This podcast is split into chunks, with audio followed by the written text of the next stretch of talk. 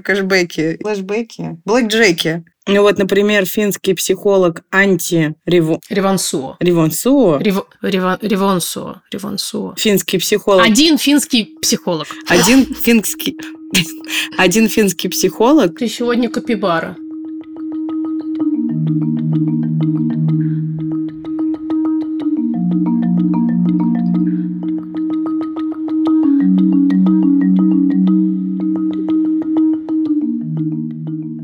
Ну что ж, начнем. Мне кажется, этот эпизод так.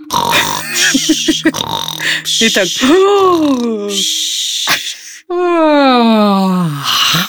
Все сейчас зевнули.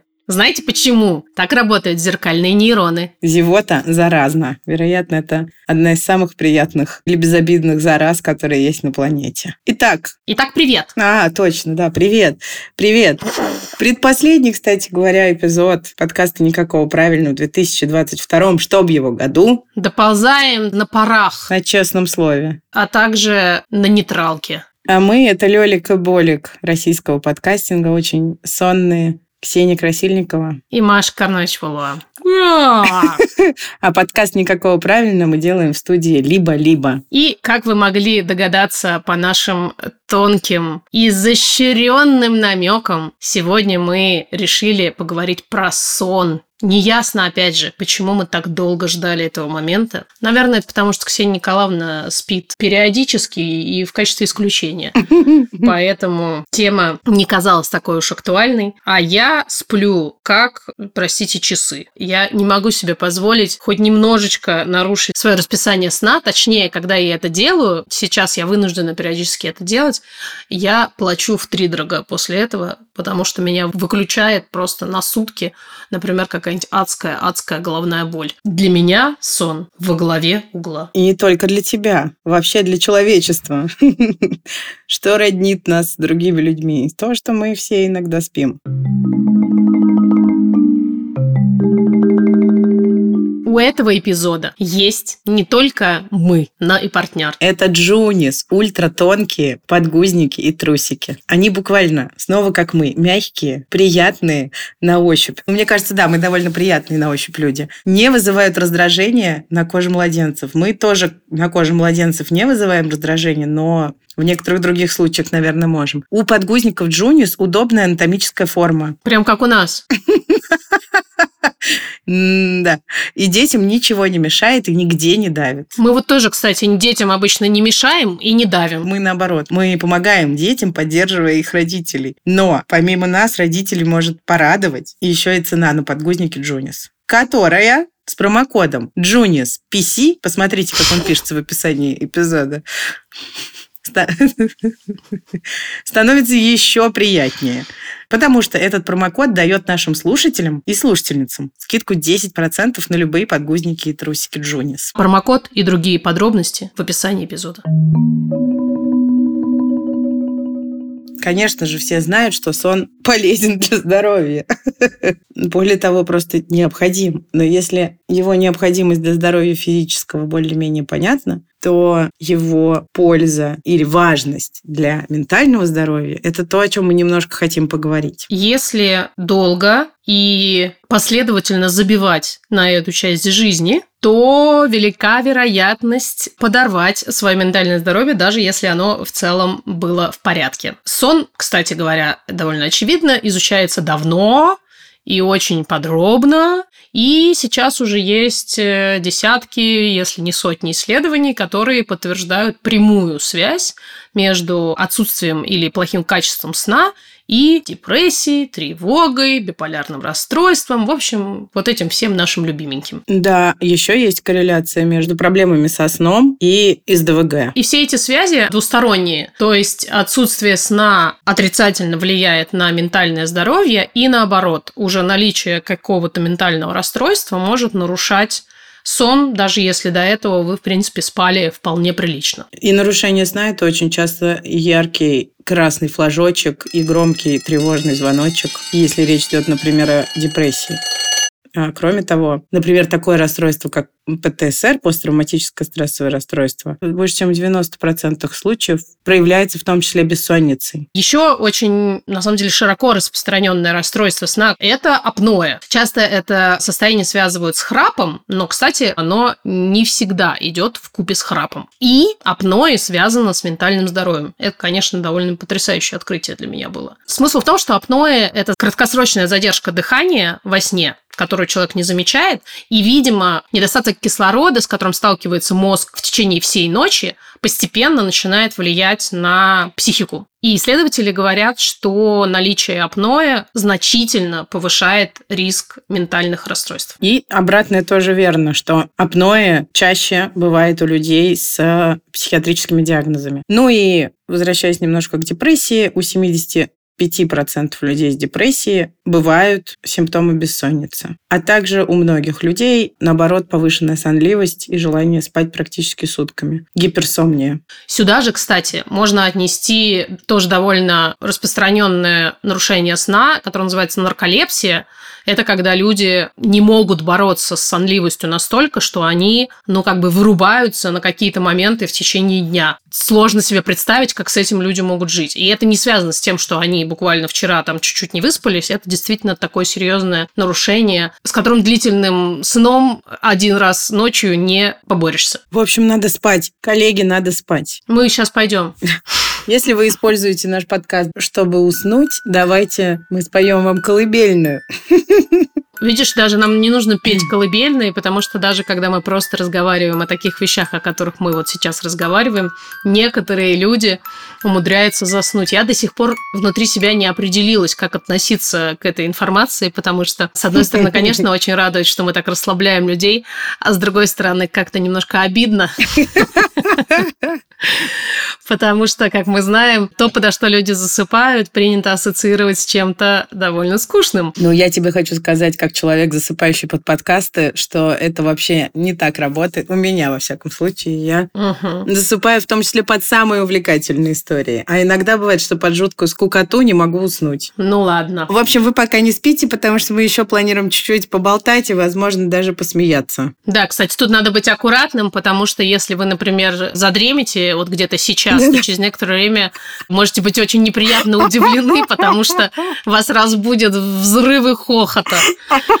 Будьте осторожны. Я прям представляю себе, какая после этого может ненависть проснуться вместе с мозгом в этот момент ко мне, например, потому что я даже когда монтирую, слышу как какие-то странные взрывы, которые непредсказуемо совершенно происходят. Простите заранее. Так что держитесь пока, не спите. Мы хотели поговорить о такой неотъемлемой части сна, как сновидение. Иногда бывает ужасно интересно по утрам, когда ты просыпаешься и думаешь, ого, это что сейчас было? Я вообще довольно часто помню свои сны, и они бывают разные, и в них бывает много всякого очень интересного и приятного. Неприятное тоже бывает, но, кстати, я обратила внимание, что те сюжеты и как бы вот ощущения, которые меня часто неприятные сопровождали в снах, стали меняться, потому что как будто бы какая-то моя часть изменила отношение к себе. И вместе с этим изменился сюжет сна. То есть там, где я просто, грубо говоря, в уголочек садилась, была несчастная, меня все ненавидели и все такое, теперь в схожих сюжетах с теми же самыми людьми я веду себя как Зена, королева воинов такая. А ну-ка, и пошли бы вы все. Я по утрам просыпаюсь, вспоминаю это и думаю, хм, а ты молодец. Так что спасибо терапии. А я вот из тех людей, которым почти никогда не снятся сны. В смысле, понятно, они мне снятся, я их не запоминаю. А если запоминаю, то это какие-то кошмары, которые чаще всего остаются не сюжетом в голове, а набором ощущений. Это ужасно неприятно. С одной стороны, понятное дело, просыпаясь, ты испытываешь облегчение. С другой стороны, все равно после вкусия, от которого сложно достаточно избавиться. В моем случае это еще часто связано с каким-нибудь стыдом. То есть я не помню, когда мне последний раз, например, снились какие-то кошмары в стиле кошмара на улице Вязов. Обычно это что-то такое, психологический триллер. И еще бывает неприятно, когда ты спишь, понимаешь, что ты спишь и не можешь проснуться. И вот это в последнее время у меня происходит достаточно часто. И это, блин, странно. Какая-то ночь была недавно, когда я прямо долго, вот я помню, что я застряла в этом, что я знаю, что это сон, что тут происходит какая-то неприятная белиберда, очень, очень неприятная. И это сон. И я знаю, что мне надо проснуться, и я прям не могу. Я не могу. И я пытаюсь как-то руки поднять, чтобы себя там почесать, похлопать по щекам. Как будто бы мне нужно было в этом сне проявить нечеловеческий волевое усилие, очень сильно напрячься и сказать себе 10 раз, ну проснись, проснись, проснись, проснись. И, в общем, удалось, но потратила много времени и сил. Прям этот Инсепшн Кристофера Нолана какой-то. Вот это все богатство в виде сновидений происходит в момент так называемого REM сна. Это аббревиатура от Rapid Eye Movement, то есть быстрое движение глаз. И, как выясняется, только в этот момент, в период REM сна, в нашем мозгу полностью отсутствуют молекулы норадреналина, которые являются триггером тревоги. А одновременно мозг работает так, что так называемая эмоциональная память в этот момент активизируется. И есть идея, что в этот момент, когда активизируется наша эмоциональная память, но при этом у нас не выделяется норадреналин, мы получаем такую некоторую свободу для того, чтобы пережить заново какие-то сложные моменты, ощущения, воспоминания, которые происходили с нами в течение бодрствования, и сделать это в более спокойной, безопасной среде. В данный момент научный консенсус таков, что в этом во многом задача сна для того, чтобы мы разложили правильным образом по полочкам дневные ощущения. И опыт, да. Я помню, у меня была учительница биологии в седьмом, наверное, классе, совершенно замечательная. И она говорила, если вам снится, что вы поете на сцене с Николаем Расторгуевым, это не значит, что вы пели на сцене с Николаем Расторгуевым и не значит, что вы будете, имея в виду вещи сны, говорила она, петь на сцене с Николаем Расторгуевым. Просто у вас есть опыт, вы видели Николая Расторгуева, вы, возможно, когда-то стояли на сцене. И вот так вот оно все объединилось. Про это, кстати, есть великолепная линия в мультфильме «Головоломка». Там есть очень смешная сцена, как показывают, как креативная команда выстраивает сны. Эта креативная команда берет какие-то куски произошедшего. Там девочка видела собачку, какую-то она ела колбасу, и вот у нее во сне, значит, собачка вдруг превращается в такой батон колбасы.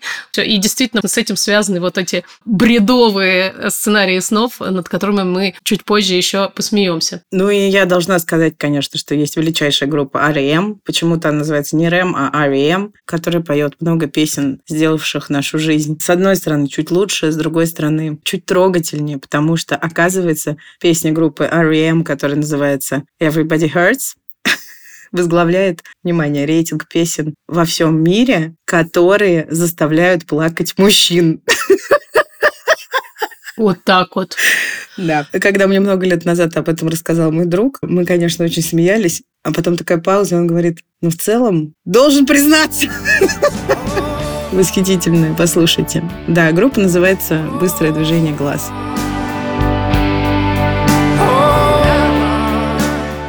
А еще сновидения связывают с креативностью. Люди, которые получали достаточное количество качественного сна, гораздо лучше проявляли свои творческие способности, чем те, кому сон, например, прерывали, и они вот полные циклы сна не проходили. Оказывается, мозг, помимо того, что он соединяет всякие бредовости вроде сцены и Николая Расторгуева, он еще занимается полезными штуками, например, продолжает искать ответы на те вопросы, которые нас беспокоят, пока мы бодрствуем, решать какие-то задачи, и знаете, вот это вот утро вечера мудренее классическое действительно работает, потому что я думаю, что с каждым такое бывало, что ты поспишь как следует, утром встанешь и смотришь, ой, да в общем не так все страшно, как вчера в 2 часа ночи казалось.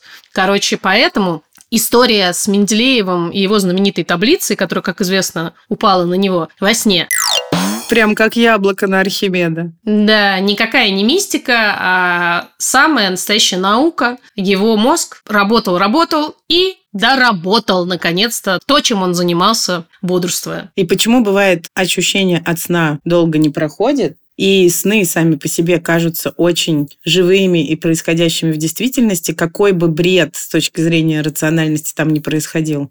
Это связано с тем, что во время REM-фазы в мозге задействуются те же зоны, которые задействуются в те моменты, когда мы испытываем очень яркие чувства и эмоции и ощущения. То есть для мозга нет никакой разницы, спим мы или на самом деле за нами гонится по сцене Николай Расторгуев э, с шашкой на перевес. Мозг реально думает, что это происходит, поэтому ему реально довольно хреново в этот момент. И поэтому мы часто не можем долго сбросить с себя вот это ощущение, когда мы уже проснулись, Угу. Какой самый запомнившийся сон был у тебя за всю жизнь? У меня, кстати, совсем бредовых снов почти не бывает. Я очень рациональная. Поэтому мой самый запомнившийся, самый бредовый сон – это сон моего мужа Кирилла, наша семейная реликвия. Во сне он следил за тем, как, прости господи, Владимир Владимирович Путин перевозит его крестную, крестную Кирилла, в ржавой лодке, которой управляет, внимание, музыкальная лама.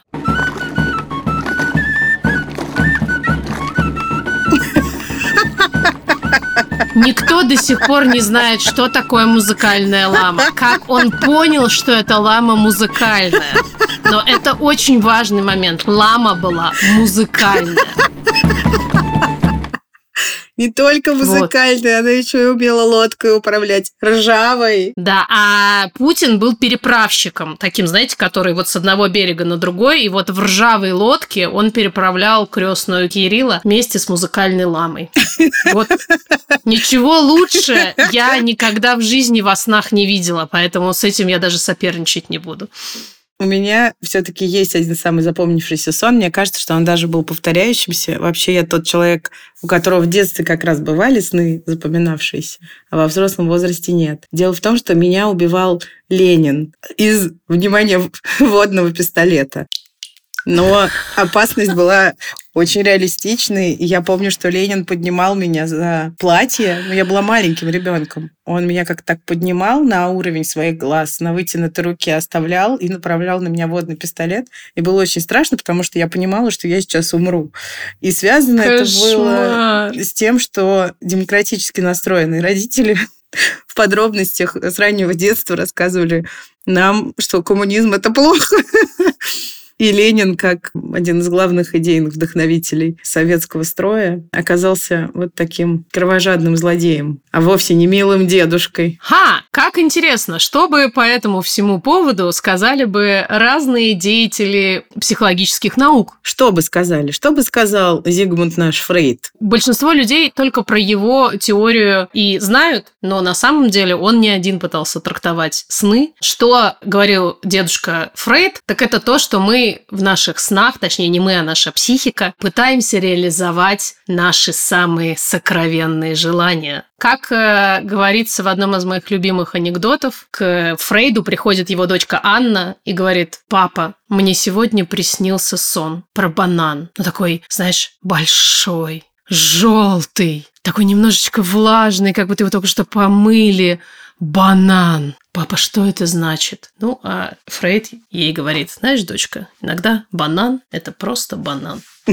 Кстати говоря, именно так и думают э, ученые, потому что сны как таковые не несут никакого особенного смысла и не служат никакой цели. Это просто так сказать, отходы ночной работы мозга. Вот и все. Но у ученых более раннего времени были свои по этому поводу теории. Один финский психолог мы предполагаем, что его зовут Анти Ривансуо, но, возможно, мы неправильно трактуем фонетику финского языка, обнаружил, что во время фазы быстрого сна та часть мозга, которая отвечает за стрессовые реакции «бей» или «беги», работает точно так же, как когда в реальности существует угроза нашей жизни. И это, с точки зрения финского психолога, анти помогает нам репетировать похожие жизненные события, таким образом, чтобы мы хорошо могли распознавать угрозы и подобных ситуаций избегать с большим автоматизмом. Поэтому сон это такой эволюционный механизм, который помогает нам учиться вести себя безопаснее вот с точки зрения анти-ревансуа.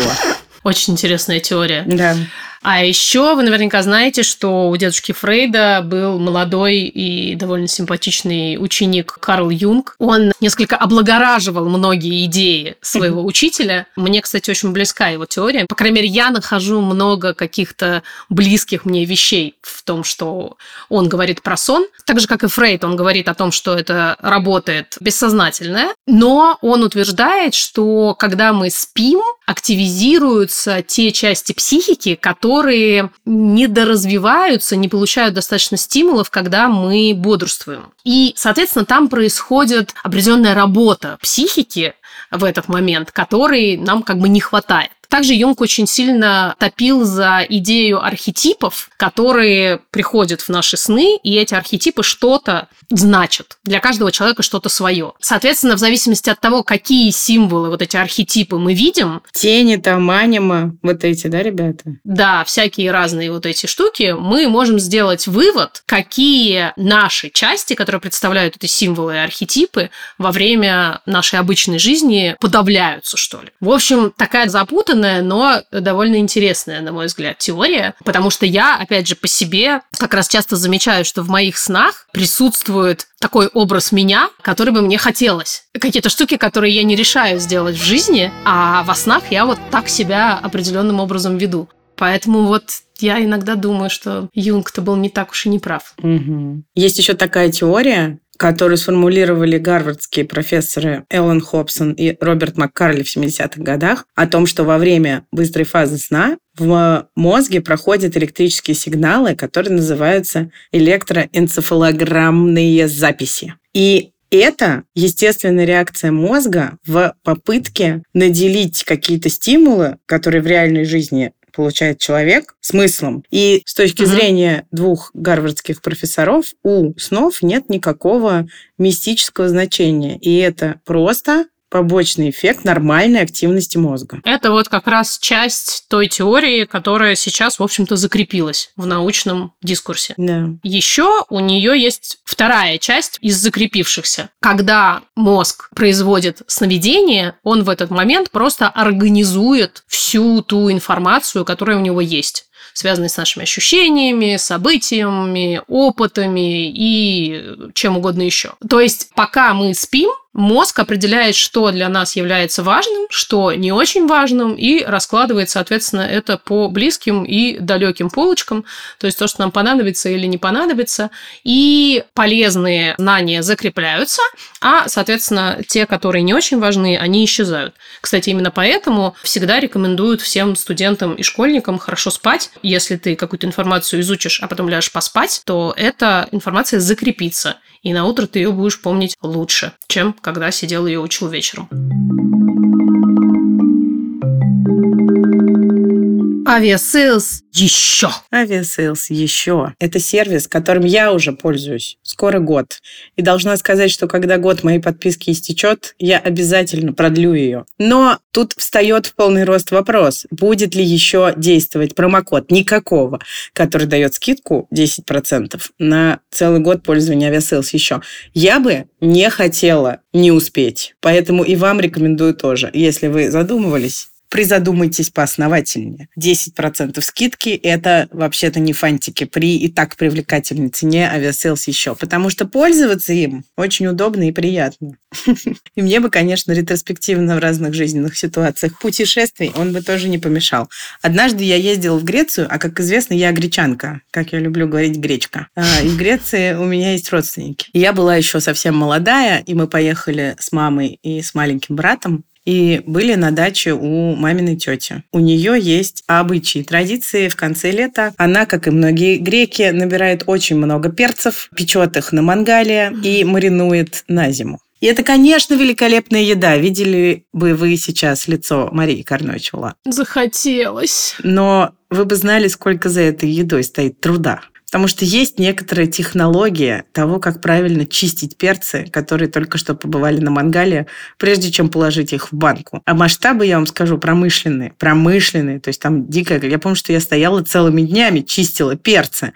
И мне не помешал бы, конечно, тогда совет о том, во-первых, как делать это эффективнее, а во-вторых, как вообще избежать продолжение очистки этих перцев, чтобы заняться каким-нибудь купанием в море, например, вместо этого. Не иметь родственников в Греции, я боюсь, ответ будет. Но все-таки, тем не менее, если бы тогда был сервис Aviasales еще, я бы узнала совершенно точно о других вариантах досуга в провинции Халкидики, где находится дача маминой тети, сестры моего дедушки. Это называется, кстати, двоюродная бабушка, чтобы ты знала. Двоюродной бабушки. Я просто забыла, я знала. Мария Ивановна, я знал, но забыл.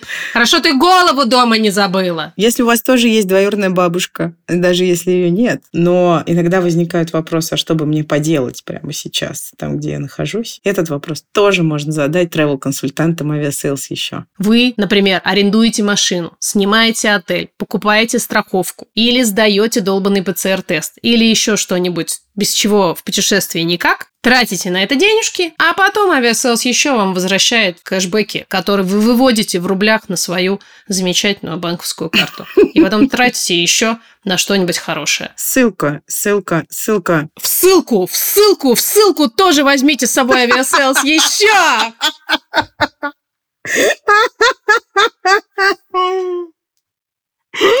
У нас что не эпизод, то кандалики! Ссылка! Да. Ссылка и промокод на Aviasales еще в ссылке или за пределами ссылки в описании к этому эпизоду.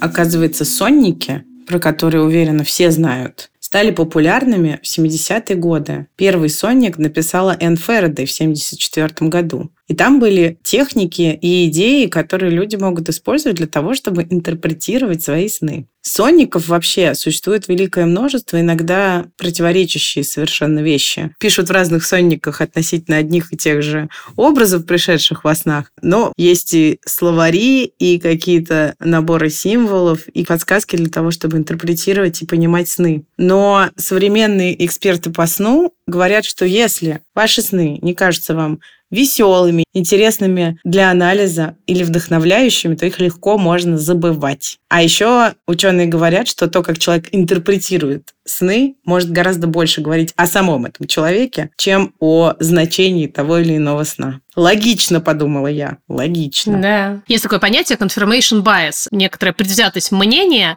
идея про то, что мы имеем некоторые представления о жизни, и особенно люди, которые достаточно ригидны в этих своих представлениях о жизни, очень легко выделяют из окружающей среды те вещи, которые подтверждают их уже существующее мнение, и не замечают те вещи, которые спорят с этим существующим мнением. Оказывается, когда мы спим, наш мозг занимается ровно тем же самым, потому что исследования показывают, что мы чаще помним сны, в которых фигурируют люди, которых мы не любим в реальной жизни. Но при этом мы также чаще помним хорошие сны, и с нами остаются приятные ощущения от тех снов, в которых фигурируют люди, к которым мы хорошо относимся, например, наши друзья или семья. То есть мозг конструирует разные сценарии снов и помещает туда разных людей в эти сюжеты в зависимости от того, как мы относимся к ним в реальной жизни.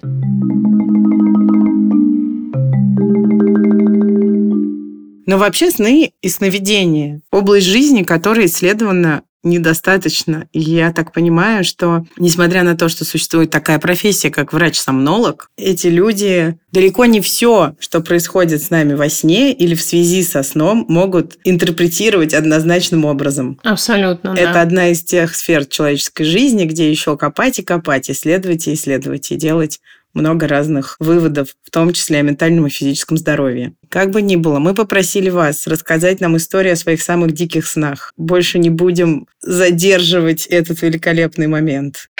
Здравствуйте, меня зовут Дарья, мне 34 года, и очень много лет подряд мне снится один и тот же повторяющийся сон, что я очень хочу в туалет, и я нахожу этот туалет, запираюсь там, собираюсь пописать, но вдруг происходят совершенно невероятные обстоятельства, которые мешают мне это сделать. Заходят другие люди, обваливаются стены, потолок, исчезает унитаз, все что угодно. И я всегда очень нервничаю, злюсь, что у меня не получается то, что я хочу. И можно подумать, что это моя психика ограждает меня от того, чтобы я не описывалась в кровати, но нет. Потому что последние несколько раз, когда я видела этот сон, Мне все-таки удалось выгнать всех лишних людей, запереться, сходить в туалет и не описаться в реальности. И я считаю, что это положительный результат моей длительной двухгодовой психотерапии. Блин, я почти уверена, что так и есть, Дарья. Мне кажется, это самое лучшее Самое лучшее последствие психотерапии, о котором я когда-либо слышала. Да, пусть там дальше происходит еще какое-нибудь развитие, где ваша самоактуализация будет все более явной и такой жизнеутверждающей, чтобы в реальности тоже можно было перепрыгивать с относительной легкостью все препятствия. Мне недавно приснился Владимир Путин. Он постучался в мою дверь, а я открываю, он там стоит с охранником и говорит, Ольга, можно я у вас приму ванну? Ну, мне неудобно было отказывать, я, конечно, говорю, проходите. И вот он сидит в ванной, а у меня за стеной в это время шумят соседи, и Владимир Владимирович Путин берет э, душ и говорит туда соседям, прекратите, прекратите шуметь, так делать нельзя. Ну, они, конечно же, прекратили, потому что это же наш президент. Я не могу. Но я не могу, это просто очень смешно. А, кстати говоря, фан-факт. Говорят, что во все э, наиболее популярные, как минимум, э, сонники, которые находятся в русскоязычном интернете, обязательно добавлено объяснение снов, когда тебе снится Путин. Господи. И они очень часто, можно проверить, они очень часто повторяются. Это всегда связано с чем-то хорошим, разумеется. Тот факт, что их туда специально помещают, проверяется тем, что они очень часто в одних и тех же словах и выражениях. Вот к чему несменяемость власти приводит. Даже в подоконнике пробрался. И даже в наши ванны. Ванны! Мне очень нравится, как Ольга говорит, ну мне неудобно отказать, конечно, сходите. Ну, тем более, что он с охранниками стоит. Как тут откажешь, в конце концов? Я с какой-то большой пластиковой дверью. Хочу уехать в другой район города. Долго очень жду, маршруток нету. Я ищу другие способы уехать. Подъезжает какой-то пазик. Я с этой дверью сажусь в пазик. За рулем актер Павел Деревянко. Внутри салона рабочие мужики. На соседнем сиденье какая-то парочка. Целуется в засос. Мы сидим, ждем, долго никуда не трогаемся. Тут слышим взрыв. Выбегаем все на улицу. Видим, что это э, сносят новостройки, в которых не удалось удалось продать квартиры из-за кризиса. Я с этой дверью смотрю на все это, потом пересаживаюсь на обычный рейсовый автобус. Автобус мой трогается, то едет, то летит, перелетает какую-то лужу, и в окно автобуса я вижу свою коллегу по работе, которая идет вдоль лужи, а потом опускается на колени и начинает пить из лужи. На этом мой сон закончился. Господи, я плачу. Я не могу с пластиковой дверью. Деревянко, коллега, который пьет из и еще пазик и дверь. И главное, дверь никуда не делась. Она могла бы просто на каком-то из сюжетных поворотов куда-то улетучиться. Но нет. нет. Дверь явно смыслообразующий элемент по Карлу Юнгу. Архетип пластиковой двери. И, так сказать, э, тень Павла Деревянка. Я думаю, что артхаусные режиссеры, они просто на самом деле люди с такими обильными и живыми да, э, сновидениями, да. которые еще могут их запомнить. Это великолепный сюжет. Я просто только испытываю радости и в то же время немного зависти, что я такое не могу увидеть. Мне прямо очень вспомнился фильм сразу «Человек из Подольска». Если не смотрели, дико рекомендую. Но все-таки по уровню нереалистичности повествования до этого сна не дотягивает. Так что, Елена, подумайте над тем, чтобы, может быть, сценарий другой написать. Как и у многих других, мой мозг часто во сне выдает куски информации, которая попалась днем. Но на протяжении десятилетий меня преследуют сюжеты довольно стандартные. Один из них — это туалеты типа школьных, в которых не закрываются кабинки, и в них экскременты находятся и в унитазе, и на стенах, и на полу, где угодно, в больших количествах. И мне никогда это не снится к деньгам. А в моей системе системе координат это не про деньги. Конечно, давно стоило разгадать этот сон, никак не доходят руки, но последнее время тенденция меняется. Теперь я во сне рожаю детей. Да, мне тоже, кстати, часто очень снятся туалеты, причем там обычно либо не закрывается дверь, либо как у Дарьи все время какие-то люди левые туда пытаются набиться, почему-то все время хотят со мной разговаривать, что-то от меня требуют, а я просто пописать хочу. И это, конечно, вот эта травма не закрывающихся дверей в туалете, это просто... Известный факт про нас с Машей, мы обе были в психоанализе. А психоаналитики, они в том числе занимаются попытками трактовать сны. Да. И я сейчас вспомнила, что у меня был такой разговор, и мне кажется, что, кстати, это действительно сюжет, который много у кого бывает, связанный с вот с туалетом, со школой, с незакрытыми дверями дверями. И, например, такой сюжет был у меня, что я иду по школе абсолютно голая. Да. И это трактовалось как то, что в тебе валяется очень много стыда. Ну, как бы, да, похоже на правду. Внутри сна это совершенно невыносимо. То есть кажется, что просто жить дальше не нужно, потому что это худшее, что вообще могло с тобой произойти. Естественно, ты не можешь там спрятаться, и, естественно, это какая-то вещь, которую уже все не провернуть назад. Ну и да, с тобой случилось самое отвратительное, что могло. Ну, кстати, действительно есть сюжеты снов, которые повторяются у всех людей во всем мире, и я попробую даже написать об этом, если я найду на это силы. Привет, дорогой подкаст. Однажды мне приснилось, что человечество исчезло в результате какой-то глобальной катастрофы, и в живых остались только собачки. И вот собачки, маленькие хорошенькие коржики, строят свою цивилизацию на обломках человеческой. И, в общем-то, все у них получается. И в конце концов они выходят на свою космическую программу. Да, надо, конечно же, понимать, что человеческую культуру они боготворят и к всему, что осталось от людей, относятся как к чему-то божественному. И они нашли какие-то документы о космической программе людей, начинают четко восстанавливать первый космический аппарат для полета в космос и собирают первого координавта, отправляют его на орбиту. И потом я просыпаюсь с точным ощущением, что эти собачки нашли космический корабль собаки-лайки. У них был билет в один конец. Обалдеть. Коргинавты. Да, это, кстати, выглядит вполне себе как артхаусный мультик уже теперь. Какой-то приятный. Я думаю, что действительно человечество в 2022 году в очередной раз многим могло подтвердить, что оно как-то не справляется само с собой. И... Собачки получше будут. Да, вполне возможно. Да, единственное, я на месте собачек не боготворил бы, конечно, человеческую культуру. Вообще, боготворение чего бы то ни было редко приводит э, к хорошему результату. Обычно приводит к апокалипсису.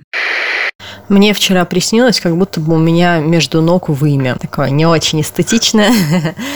Наверное, это все дело в ночных кормлениях грудью. Я помню, что во сне как будто бы я стою на улице, это видно, и я пытаюсь как-то спрятать, оно под какой-то прозрачной вуалью, что ли. Я начинаю вытягивать из-под куртки юбку, которая почему-то задралась э, до плеч, наверное.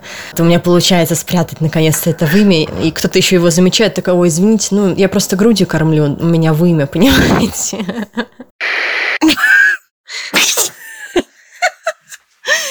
Больше всего нервный смех в конце понравился.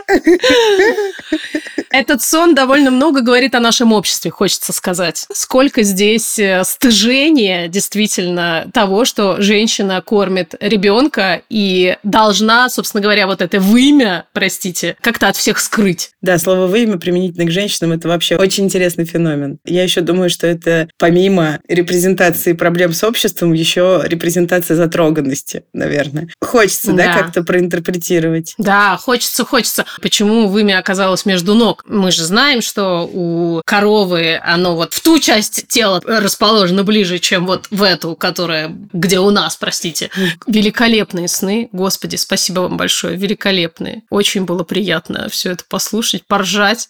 О, идея стартапа. Бот, в который, только проснувшись, люди будут выдавать вот эти все свои адские сны, а потом, соответственно, это все можно будет слушать и ржать, потому что нам же очень нужно ржать для того, чтобы выжить. А это, мне кажется, просто гениальный контент для того, чтобы как следует посмеяться. Если хотите, чтобы мы запустили такой подкаст, напишите в комментариях.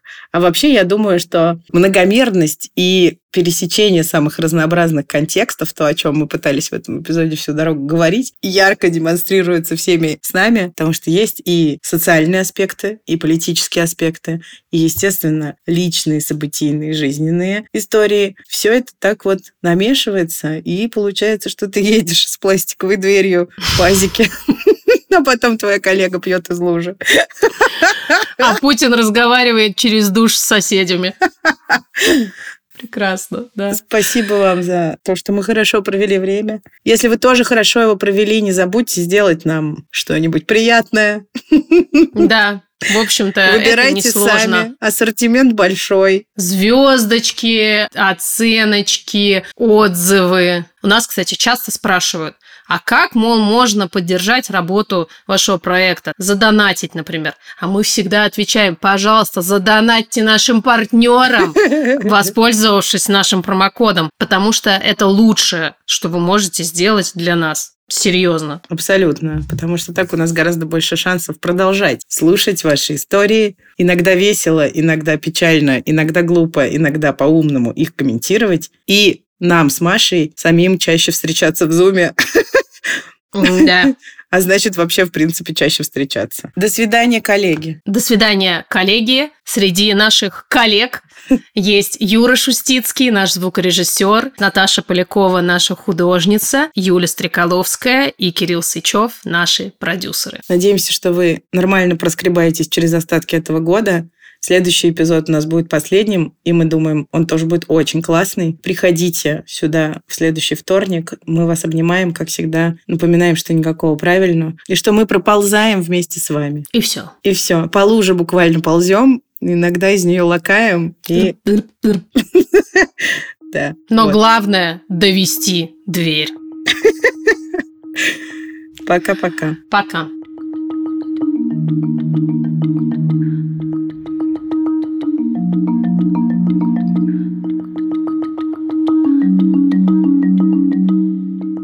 Реально, какой год такие интеграции?